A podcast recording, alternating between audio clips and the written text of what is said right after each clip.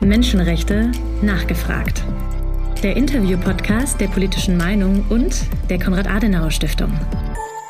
Heute mit Kai Müller, ich bin Geschäftsführer der International Campaign for Tibet. Wir sind eine Nichtregierungsorganisation, eine Menschenrechtsorganisation, die sich für die Menschenrechte und das Selbstbestimmungsrecht des tibetischen Volkes einsetzt. Ich leite unser Büro hier in Berlin, arbeite zum Deutschen Bundestag und zur Bundesregierung und darüber hinaus bin ich in Genf beim Menschenrechtsrat sehr oft, um dort eben unsere Anliegen zu vertreten. Ein wichtiges Gremium auch für uns. Lieber Herr Müller, ganz, ganz herzlich willkommen beim Podcast Menschenrechte nachgefragt der Konrad-Adenauer-Stiftung und der politischen Meinung. Vor zehn Tagen, heute haben wir den Frühlingsanfang, den 20. März. Vor zehn Tagen, am 10. März, war ich in Osnabrück am Rathaus und da war die tibetische Flagge gehisst. Warum hat der 10. März eine besondere Bedeutung für Tibet? Ja, der 10. März ist der Tag der Tibet-Solidarität, an dem viele Tibeterinnen und Tibeter in aller Welt gedenken des äh, tibetischen Volksaufstandes von 1959, infolgedessen der Dalai Lama ins indische Exil flüchten musste. Seinerzeit sind auch mehrere Zehntausend Tibeterinnen und Tibeter gestorben weil sie in Lhasa protestierten gegen die chinesische Regierung. Ein tiefer Einschnitt in die tibetische Geschichte natürlich mit dem Gang ins Exil, nicht nur des Dalai Lama, sondern vieler tausender weiterer Tibeter. Und wir wissen ja, der Dalai Lama lebt bis heute im indischen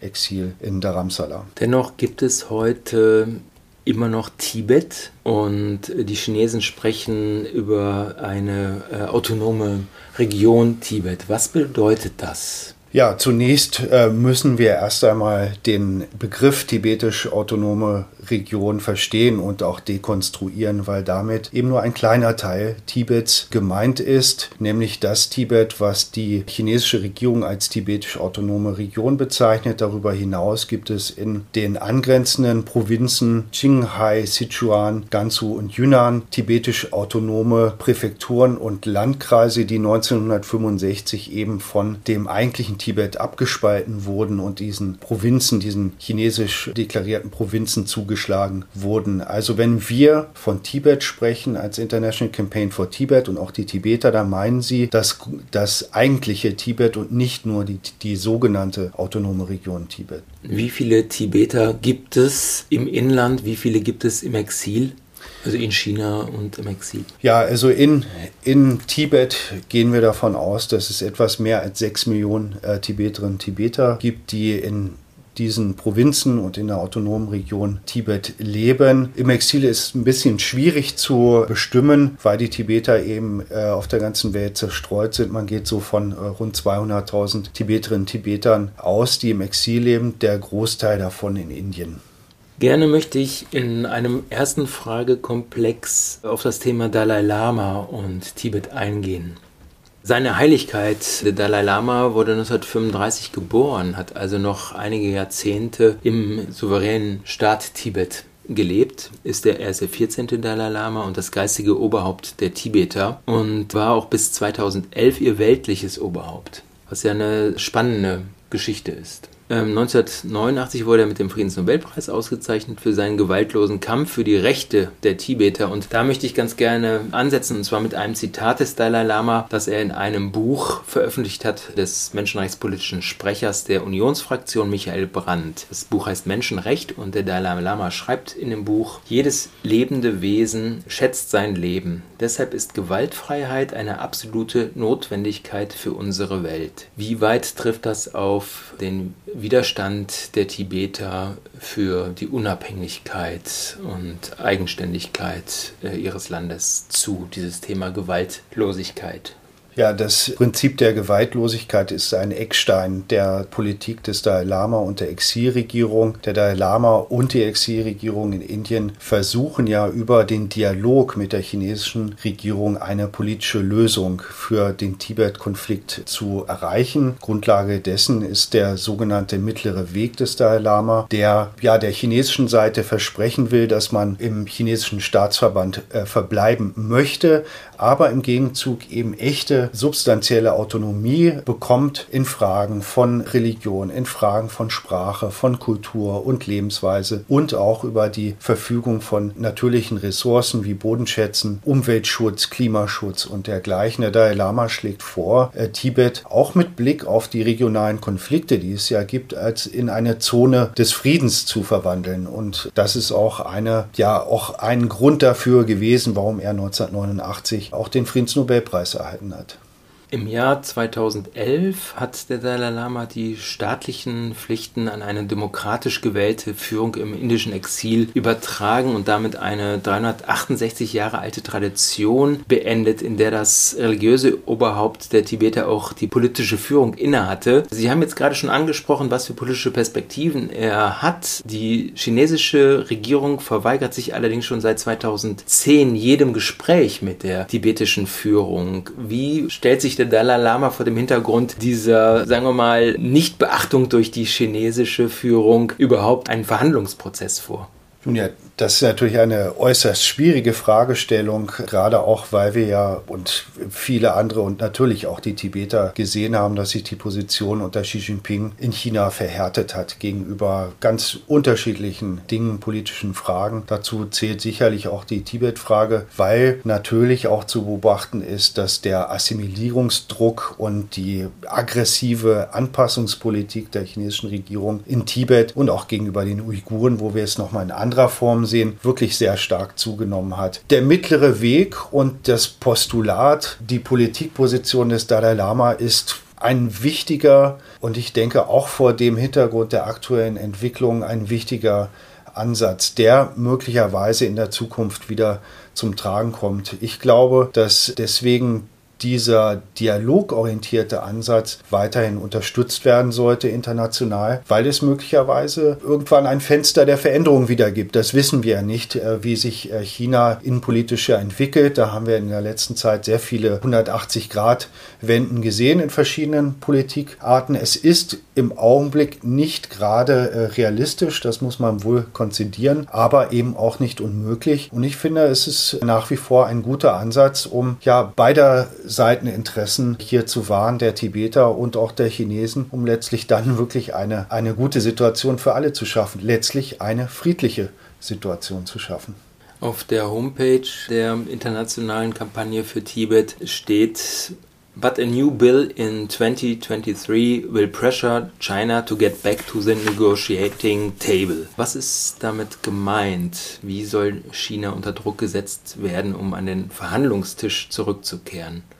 Ja, zentrales Anliegen dieses äh, Gesetzesvorhabens äh, in den USA ist erstmal eine Politikpositionierung der US-Regierung und äh, anders als in Europa und auch in Deutschland kann ja das Parlament in den Vereinigten Staaten die Regierung binden, auch in außenpolitischen Fragen und Positionen festlegen. Dieses Gesetz soll eben als verbindliche Politik festlegen, dass die USA erst einmal die Situation zwischen Tibet und China als Konflikt verstehen, der eben nicht gelöst ist, auch nach internationalem Recht, nämlich was die Statusfrage Tibets anbetrifft und dass die Tibeter eben auch ein Recht auf Selbstbestimmung haben als Volk und dass eben äh, die chinesische Regierung ihnen dieses Recht im Augenblick vorenthält. Und letztlich auch ein wichtiger Punkt ist der, dass die US-Regierung eben alle Äußerungen zurückweisen muss von der chinesischen Regierung, die davon ausgehen oder deklarieren, dass Tibet immer ein Teil Chinas gewesen sei insofern eine wichtige Politikfestlegung, die, denke ich, auch die Realitäten und auch äh, das Völkerrecht zur Geltung kommen lässt. Wir wollen ja in einer regelbasierten internationalen Ordnung leben und dazu gehört eben auch die Anerkennung völkerrechtlicher Fragen und, und auch von Geschichte, tibetischer Geschichte und chinesischer Geschichte. Ich denke, das ist etwas, was hier in Europa auch gut und gerne übernommen werden kann, je nachdem, in welcher Form das geschehen mag. China kündigte Anfang Juli 2020, also mitten in der Pandemie, an, künftig Amerikaner mit Visabeschränkungen zu belegen, die sich in Tibet-Fragen schlecht benehmen. Solche Anti-Menschenrechtssanktionen der chinesischen Seite, gibt es die auch im Verhältnis von China zu anderen Staaten, beispielsweise im Verhältnis zu Indien, wo die tibetische Exilregierung tagt, oder im Verhältnis auch zu europäischen Staaten? Oder ist das ein Konflikt, den China relativ exklusiv mit den USA austrägt? Also das ist in keiner Weise ein exklusiver Konflikt äh, zwischen den USA und China. Wir wissen ja auch, dass im Rahmen der EU-Sanktionen aufgrund der äh, Politik in Xinjiang gegenüber den Uiguren äh, Europäer, Deutsche auch und Gremien des Europaparlamentes sanktioniert wurden von der chinesischen Seite. Hier in Deutschland haben wir zum Beispiel den Abgeordneten im Deutschen Bundestag, denen Visa verweigert werden. Michael Brandt von der CDU-CSU ist da ein Beispiel. In der Vergangenheit war es auch Margarete Bause von dem Bündnis 90 Die Grünen. Also das ist durchaus kein Einzelfall und ja, ist ein, ein Mittel, das auch die chinesische Regierung in Europa verfolgt. Jetzt haben Sie mir schon eigentlich etwas vorweggenommen. Das wäre nämlich meine nächste Frage gewesen. Äh, Sie haben schon die Sanktionen angesprochen, die die Europäische Union verhängt hat gegen China nach Jahrzehnten. Also ich glaube, das erste Mal seit 1989, als es Sanktionen gegeben hatte aufgrund der Niederschlagung der Proteste auf dem Platz des himmlischen Friedens mit geschätzten Tausenden von Toten. Die genauen Zahlen gibt es ja immer noch nicht. Und zwar hat die Europäische Union ja unter der deutschen Ratspräsidentschaft Microsoft vor zwei Jahren ein neues europäisches globales Menschenrechtssanktionsregime entwickelt. Und die Chinesen waren dann erstaunlicherweise im März vor zwei Jahren die ersten Opfer, um es mal so zu sagen, dieser Sanktionen, die auch koordiniert wurden zwischen der EU und den USA, Großbritannien, Kanada. Wäre aus ihrer Sicht es wünschenswert gewesen, die Sanktionen gegen China noch stärker auszuweiten, weil über Tibet wurde ja in diesem Sanktionskonstrukt gar nicht gesprochen. Es bezog sich ja nur auf Verantwortliche für Menschenrechtsverletzungen in den Uiguren-Regionen, wo Millionen Menschen unter Zwangsarbeit leiden, äh, interniert sind in Arbeitslagern und Opfer von vielen anderen Menschenrechtsverletzungen. Aber über das Thema Menschenrechtsverletzungen gegen äh, Tibeter wurde in diesem Sanktionskonstrukt bei der Verhängung dieser Sanktionen gegen chinesische Verantwortliche gar nicht gesprochen. Wäre das Ihr Wunsch gewesen? Was war Ihr Gedanke, als Sie davon gehört haben, dass die EU sich endlich mal aufgerafft hat, äh, gegen chinesische Menschenrechtsverletzer vorzugehen? Also letztlich haben wir natürlich begrüßt, dass diese Sanktionen gegenüber äh, China oder diese Einzelpersonen und diese eine Institution, die es ja ist, in Bezug auf die Uigurenregion, dass die EU diese Sanktionen verhängt hat, weil wir letztlich in einer Rechtsordnung, einer internationalen Rechtsordnung leben, wo auch Verstöße gegen diese Ordnung geahndet werden müssen. Entweder durch appellatives, deklaratives Handeln oder aber auch durch Sanktionen, die ja hier in diesem Falle Einreisebeschränkungen, ja, Kontenkonfiszierung äh, oder Einfrieren von Konten ja auf re relativ niedriger Ebene erfolgen. Das muss man auch sehen. Was Tibet angeht, ist sicherlich, ja, ist sicherlich die Situation nicht identisch, aber ähnlich im Vergleich zur Uigurenregion. Allerdings geht die chinesische Regierung subtiler vor als gegenüber den Uiguren, was, glaube ich, dazu führt, dass im Westen oder bei den entsprechenden, bei den Regierungen in, oder in USA und Kanada, Großbritannien noch nicht quasi realisiert worden ist, wie welche Auswirkungen und wie drastisch eben die Konsequenzen sind äh, der chinesischen Politik in Tibet. Man kann das so vergleichen mit einem Frosch, dem langsam das, das Wasser im Kessel erhitzt wird, bis der Frosch kocht, aber bis es dazu kommt, eben auch von außen, dass eben als solches nicht erkannt wird. Und man muss sagen, auch viele Tibeter realisieren auch erst nach einer Weile, was zum Beispiel die Konsequenzen der Bildungs- und Sprachpolitik sind, nämlich dann, wenn die Kinder äh, nach ein paar Jahren Unterricht kein Tibetisch mehr sprechen können. Also hier glaube ich, liegt es auch daran, dass die Politik subtiler, aber nicht minder, minder äh, folgenreich ist. Und natürlich haben wir einen Umstand, der ganz besonders ist bei Tibet, nämlich die komplette Abschottung des Landes und die Unzugänglichkeit für unabhängige Journalisten, für Diplomaten, für UN-Experten und dergleichen. Also das ist auch eine ganz gezielte Strategie, um das Thema Tibet eben klein zu halten.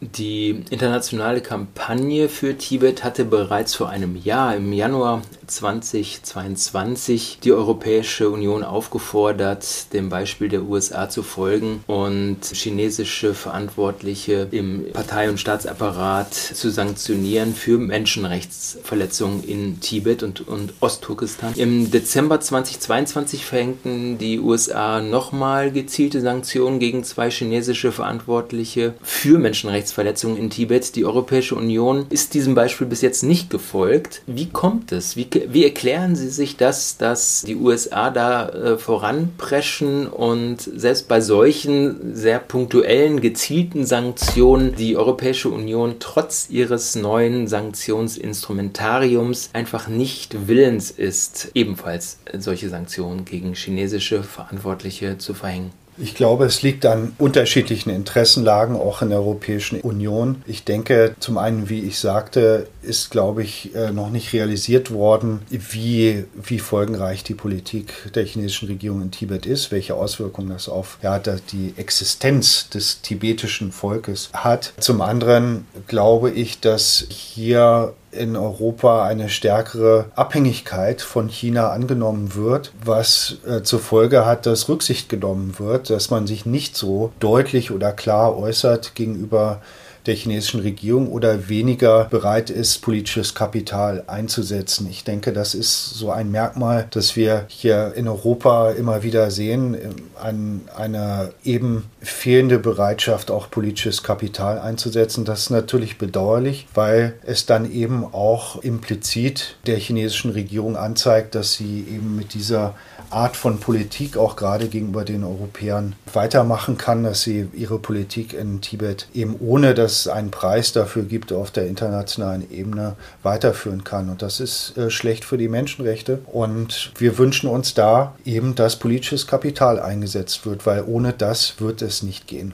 Der deutsche Journalist Matthias Böllinger hat ein sehr spannendes neues Buch veröffentlicht. Äh, das heißt Der Hightech-Gulag, Chinas Verbrechen gegen die Uiguren. Und auch wenn die Uiguren-Frage tatsächlich im Mittelpunkt des Buches steht, beschreibt er am Beispiel eines Parteisekretärs, und zwar Herrn Chen, äh, einem Hardliner, der von 2011 bis 2016 als Parteisekretär von Tibet mit eiserner Hand gegen die Proteste und Aufstände in Tibet vorgegangen ist, wie sich dieser Mann dann äh, über seine Menschenrechtsverletzungen nach oben gearbeitet hat. Er wurde nämlich dann nach dem Einsatz in Tibet bei den Uiguren eingesetzt.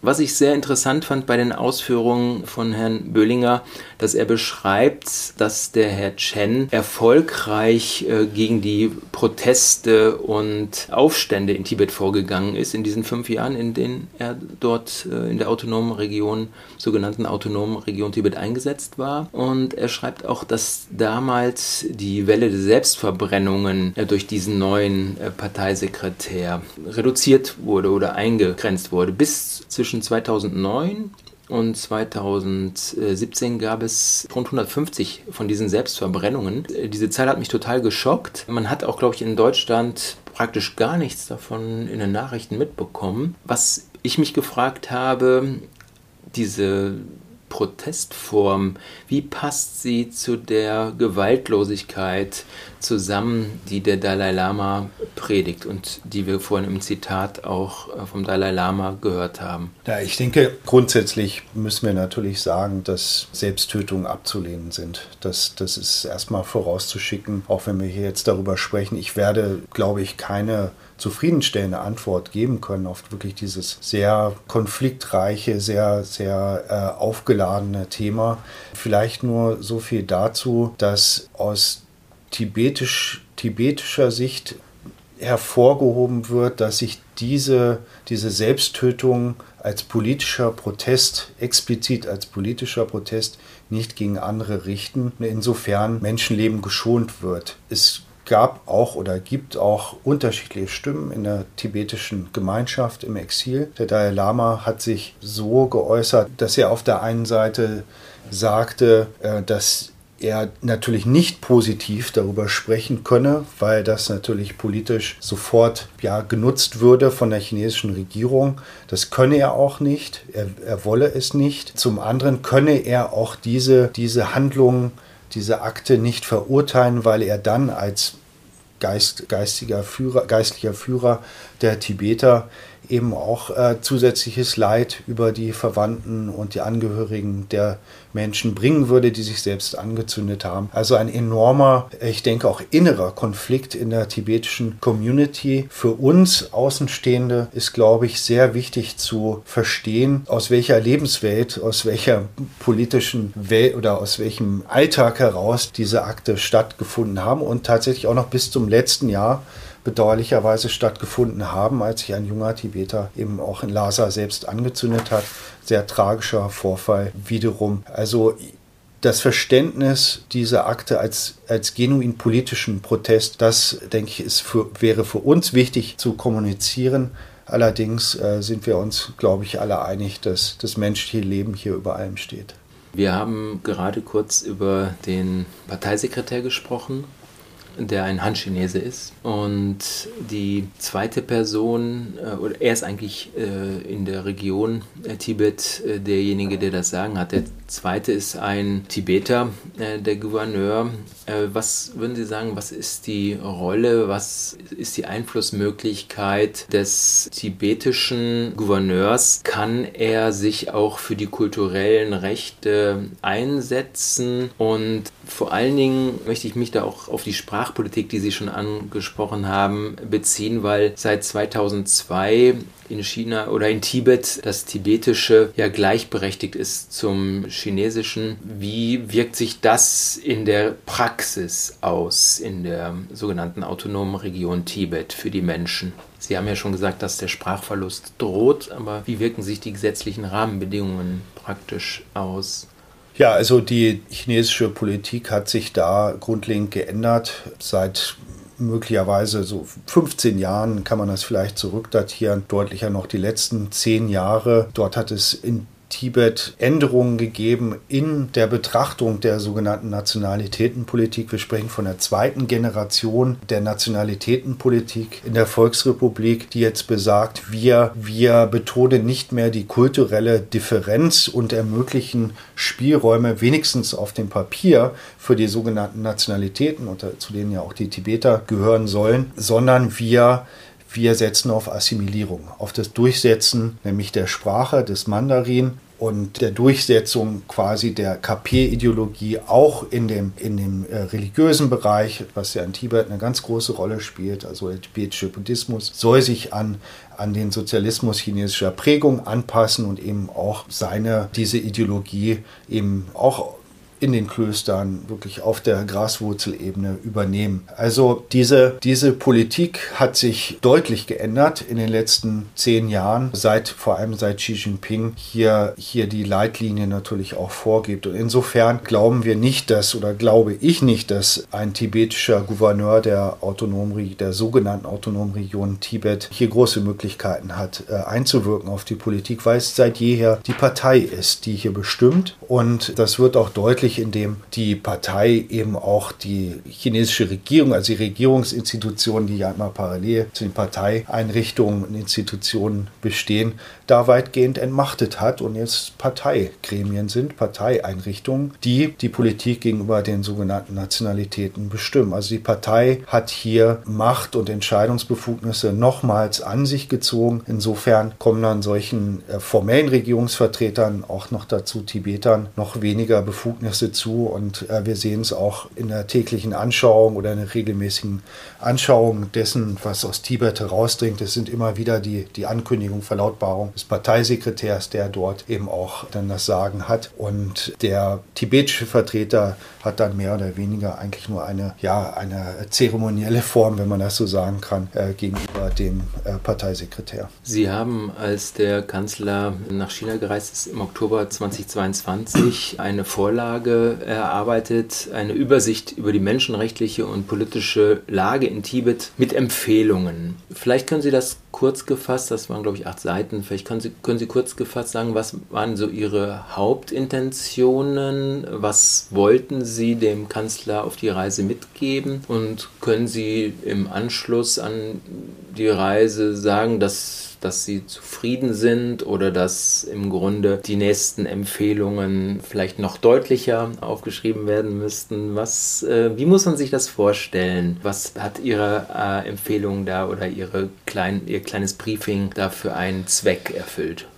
Ja, solche Briefings sind wichtig, um die Regierungsvertreter hier in Deutschland zu informieren über das, was Zivilgesellschaft äh, erfährt, was, was Zivilgesellschaft beobachtet, gerade Menschenrechtsorganisationen, aber auch viele andere natürlich. Ich denke, das ist ein ganz wichtiger Beitrag zur Politikfindung sozusagen, weil wir eben und andere Menschenrechtsorganisationen wirklich unbeeinflusst von anderen Interessen und allein auf die Frage der Menschenrechte oder auf das Selbstbestimmungsrecht hier der Tibeter schauen und äh, ich denke da auch einen unverstellten, ungeschönten Blick ermöglichen. Und jede Politik, die gut sein will, die effektiv und konstruktiv sein will, basiert ja auf der Anerkennung der Realitäten. Und wir hoffen, dass wir zu dieser Anerkennung der Realitäten beitragen, indem wir eben über unseren Research, wir betreiben ja Routine routinemäßig Research über das, was in Tibet geschieht, auch wenn es schwierig ist. Und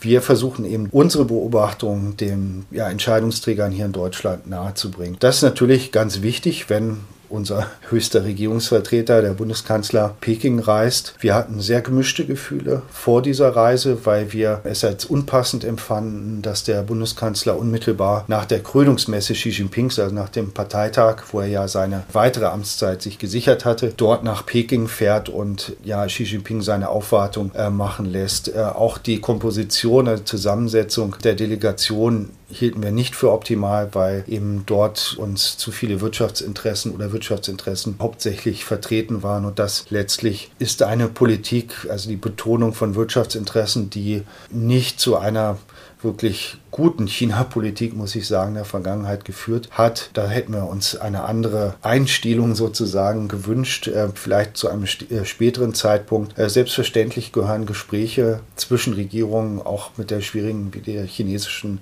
dazu, aber wir glauben, es war nicht, nicht optimal, wie diese Reise stattgefunden hat. Was unsere Empfehlung angeht, wie gesagt, wir weisen auf die Situation vor Ort hin. Wir versuchen konstruktive Vorschläge zu machen. Wir versuchen den Blick für Handlungsspielräume der Politik zu weiten, ähm, für Möglichkeiten äh, zu weiten, die, die es ja gibt. Letztlich ist ja Politik auch eine bewusste Entscheidung, sind Positionierung auch bewusste Entscheidungen. Und das geschieht ja auch immer im, im Spiel sozusagen mit dem Gegenüber. Wenn wir uns die chinesische Regierung anschauen, die natürlich Wert darauf legt, unseren Spielraum zu minimieren und jede ihre Haltung aus unserer Sicht oder ihrer Vorstöße oder Kommentare oder Tadel oder wie auch immer gegenüber unserer Politik darauf gerichtet ist, ein bestimmtes Verhalten zu, zu fördern oder eben ein Verhalten zu unterbinden. Und ich denke, es gibt dort immer Spielräume und es gibt Alternativen zur bestehenden Politik. Allerdings muss man sie glaubwürdig äh, vortragen und auch vertreten.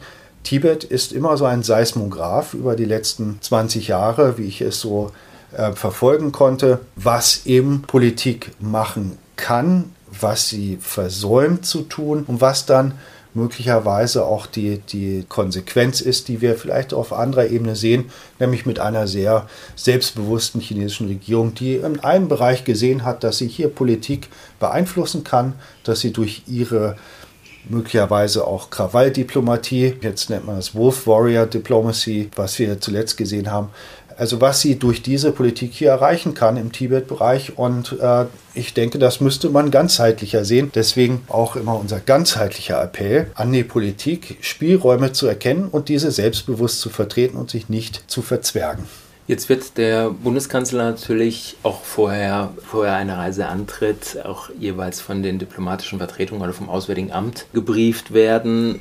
Welche Rolle spielt überhaupt die Zivilgesellschaft, Ihre Organisation als Teil der Zivilgesellschaft, die sich um das Thema Tibet kümmert, wenn es um die Formulierung von menschenrechtlichen äh, Perspektiven geht, äh, gerade in so einem aktuellen Kontext, wenn die neue Bundesregierung oder nicht mehr ganz so neue Bundesregierung aktuell damit befasst ist, eine China-Strategie zu erarbeiten. Was denken Sie, was kann der Einfluss sein? Was sollte der Einfluss der Zivilgesellschaft sein, gerade wenn es um dieses sensible menschenrechtliche Thema geht?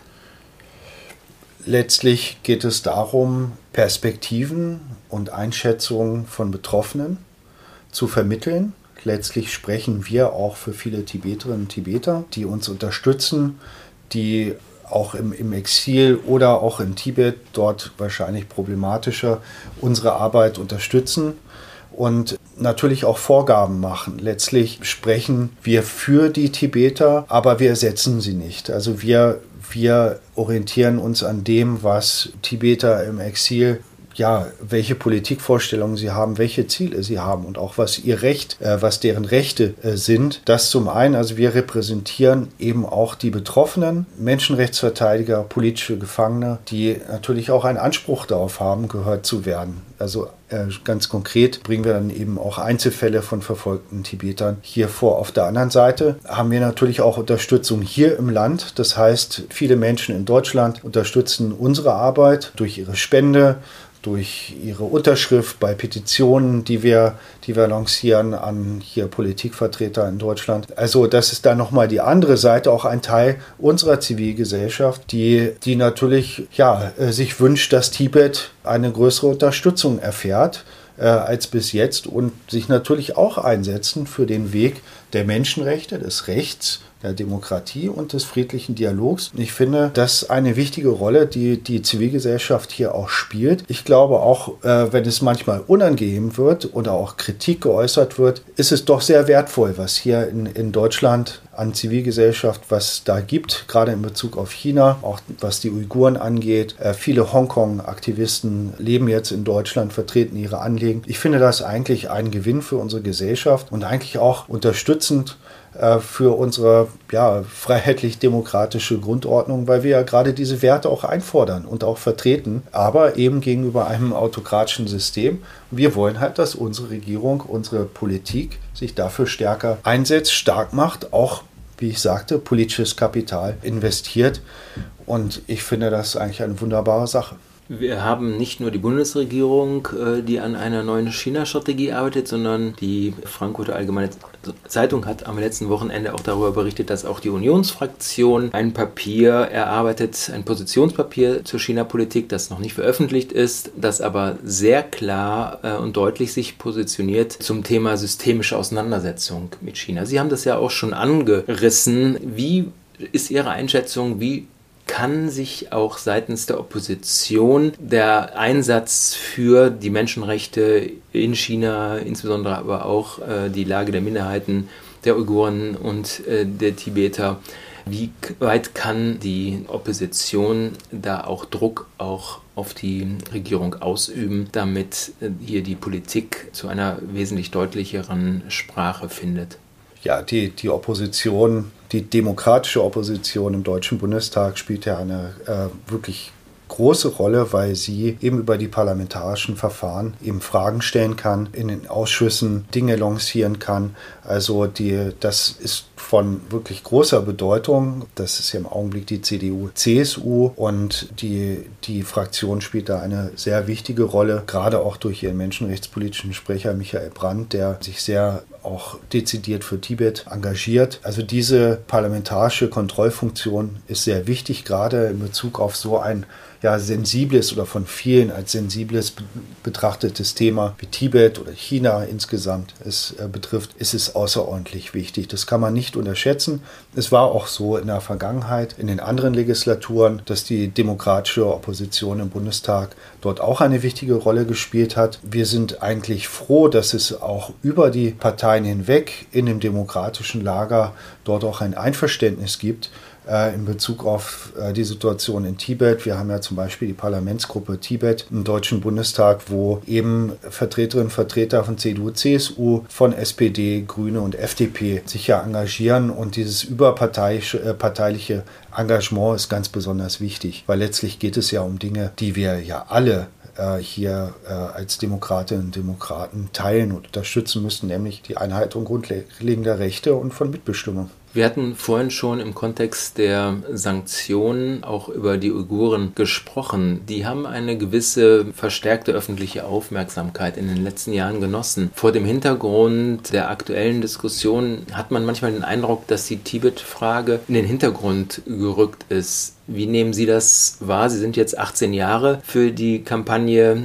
aktiv. Wie nehmen Sie das aktuelle äh, Tibet geschehen war, die Diskussion. Ist das tatsächlich schwächer geworden oder ist das einfach nur äh, vor dem Hintergrund der hohen Aktualität der Uiguren-Diskussion äh, etwas weniger sichtbar? Ich denke, da spielen mehrere Dinge äh, eine Rolle, mehrere Faktoren. Zum einen natürlich hat die, die Abschottung Tibets, die systematische Abschottung Tibets vor unabhängiger Berichterstattung zur Folge, dass ja weniger in der internationalen Presse, in den Medien über Tibet erschienen ist und letzten Endes weniger bekannt ist darüber, was in Tibet tatsächlich geschieht, außer, außer äh, dass Menschenrechtsorganisationen wie die unsere und auch andere über die Situation in Tibet berichten können, ohne aber, und das ist, ist natürlich dann ein Problem bei so einer Abschottung, dass sie diese Informationen von Dritten dann verifiziert werden können. Wir, wir sind uns sicher, dass unsere Informationen stichhaltig sind, aber es ist natürlich ein Arbeitsprinzip der freien Medien, das zu verifizieren, bevor man dort an die Öffentlichkeit geht. Und ich denke, dieses Arbeitsprinzip hat die chinesische Regierung sehr gut verstanden und eben den Zugang dort äh, massiv eingeschränkt. Ähm, die, der Foreign Correspondence Club äh, of China hat jetzt unlängst ähm, berichtet, dass kein einziger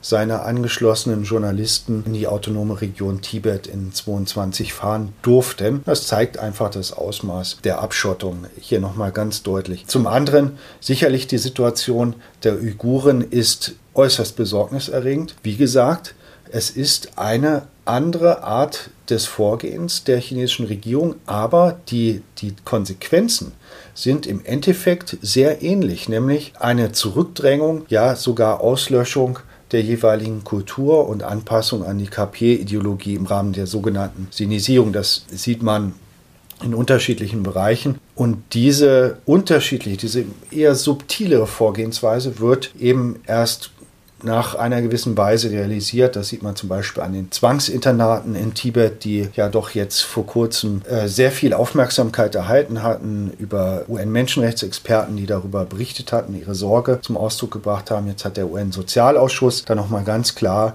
ein, ein sofortiges Ende dieser Zwangsinternate gefordert. Neben dem Ende der Zwangsansiedlung noch ein ganz anderes großes Thema, großen Konsequenzen für Tibet. Aber es braucht eine gewisse Zeit, um auch zu begreifen, zu verstehen, was die Konsequenzen der chinesischen Politik in Tibet sind. Manchmal sogar für Tibeter selber, die erst dann nach einer gewissen Weile realisieren, wenn ihre Kinder nach zwei, drei Jahren Schulunterricht in Internaten dann nach Hause kommen und dann kein Tibetisch mehr sprechen. Das ist natürlich eine Katastrophe für eine Kultur, weil Sprache natürlich der Zugang zur kulturellen Identität an sich ist. Und hier, das kennen wir aus vielen anderen historischen Zusammenhängen, dass die, wenn die Sprache angegriffen wird, zurückgedrängt wird, dass gleichzeitig ein fundamentaler Angriff auf die kulturelle Eigenständigkeit eines Volkes ist. Und das glaube ich, wird jetzt deutlicher, weil eben einfach die Politik dort solche Konsequenzen zeitigt und Tibeter es realisieren, diese Informationen ins Ausland mitbringen, dann nachgefragt wird und auch die, die sich genauer die Sprachpolitik der KP angesehen wird. Und dort steht es eben auch schwarz auf weiß. Das Jahr ist noch relativ jung. Welche Entwicklungen in der Tibet-Frage beschäftigen Sie und die Kampagne für Tibet in diesem Jahr und vielleicht auch sogar darüber hinaus ganz besonders? Das ganz große Thema ist für uns und für viele andere ist die sogenannte Sinisierungspolitik der KP in Tibet. Ich sage so genannt, weil wir nicht verwechseln sollten, dass oder nicht quasi der KP auf dem Leim geben sollten, dass das, was sie dort als Kultur vertritt, eine genuin chinesische Kultur sei. Es ist in Wirklichkeit eine KP-Ideologie, eine Ideologie der Kommunistischen Partei Chinas, die dort übernommen werden soll. Das hat per se nichts mit chinesischer Kultur zu tun. Ich denke, so viel müsste man äh, doch äh, dem chinesischen Volk zusprechen, dass sie äh, zugutehalten, dass sie äh, nicht identisch ist, dass die chinesische äh, Kultur nicht identisch ist mit, mit der KP-Ideologie. Sinisierungspolitik bezieht sich auf drei Kernbereiche der äh, tibetischen Kultur. Zum einen ähm, Sprache. Ich erwähnte gerade die Zwangsinternate, Schließung tibetisch geführter Schulen, Zurückdrängung des Tibetischen aus dem Unterricht. Zum Zweiten Einwirkung auf die Religion, angefangen bei der Bestimmung ähm, äh, tibetischer Geistlicher durch KP und Regierung bis hin zum Dalai Lama, zum weiteren eben Überwachung der Klöster und Ideologisierung und die Indoktrination in den Klöstern. Zum Dritten dann eben der Eingriff auf die Lebensweise der Tibeter, auf die tibetischen Nomaden, Bauern, ländlicher Bevölkerung, die zwangsumgesiedelt werden, bis zu man sagt bis zu zwei Millionen Menschen, die dort zwangsangesiedelt, umgesiedelt wurden in den letzten 10, 15 Jahren. Das sind massive Dimensionen, die wir uns ja da vorstellen müssen, wenn wir uns die, die Zwangsinternate anschauen, wo man von bis zu einer Million tibetischen Schülern ausgeht, die dort indoktriniert werden. Dann die Zwangsansiedlung der, der Nomaden, wo eben auch mehr als, weit mehr als eine Million Menschen betroffen sind. Und dann eben die ganze, ja, die, die Religionsgemeinschaft an sich, wo es ja auch sehr viele Tibeterinnen und Tibeter gibt, die Mönche und Nonnen sind. Bei sechs Millionen Menschen diese Eingriffe, das hat massive Auswirkungen auf den Fortbestand einer Kultur. Hier findet statt ein ungeheures ja, Projekt ja, der Umformung einer Gesellschaft.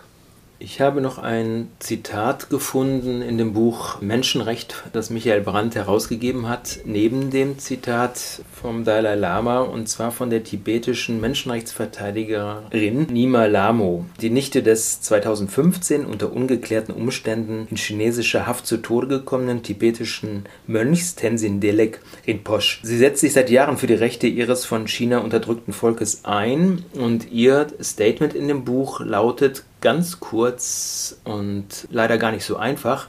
Tibeter in Tibet wollen Menschenrechte. Wir haben heute den Frühlingsanfang und das ist für mich eigentlich ein Zitat, wo ich mich frage, wird es einmal für die Tibeter in Tibet einen tibetischen Frühling geben, wo sie diese Menschenrechte, die von der Menschenrechtsverteidigerin eingefordert werden in diesem Zitat, wo sie diese Menschenrechte tatsächlich erhalten? Glauben Sie an so einen tibetischen Frühling? Ich bin eigentlich überzeugt, weil die Tibeterinnen und Tibeter selbst daran glauben. Und ich glaube, die Tibeterinnen und Tibeter verstehen sich nicht nicht allein als Opfer einer repressiven Politik. Selbstverständlich sind sie Opfer von Menschenrechtsverletzungen. Es gibt Täter und Opfer, das ist klar. Allerdings begreifen sie sich als handelnde Subjekte, die äh, eigene Vorstellungen haben von ihrer Lebenswelt, von dem, wie sie leben wollen, wie sie ihre Zukunft sehen. Und das macht, gibt mir eigentlich Hoffnung, weil auch im Exil viele Tibeter an ihrer Kultur festhalten, diese pflegen unter schwierigen Umständen, das ja umsetzen und mit ihren Familien, mit ihren Kindern versuchen fortzuführen, dass es eben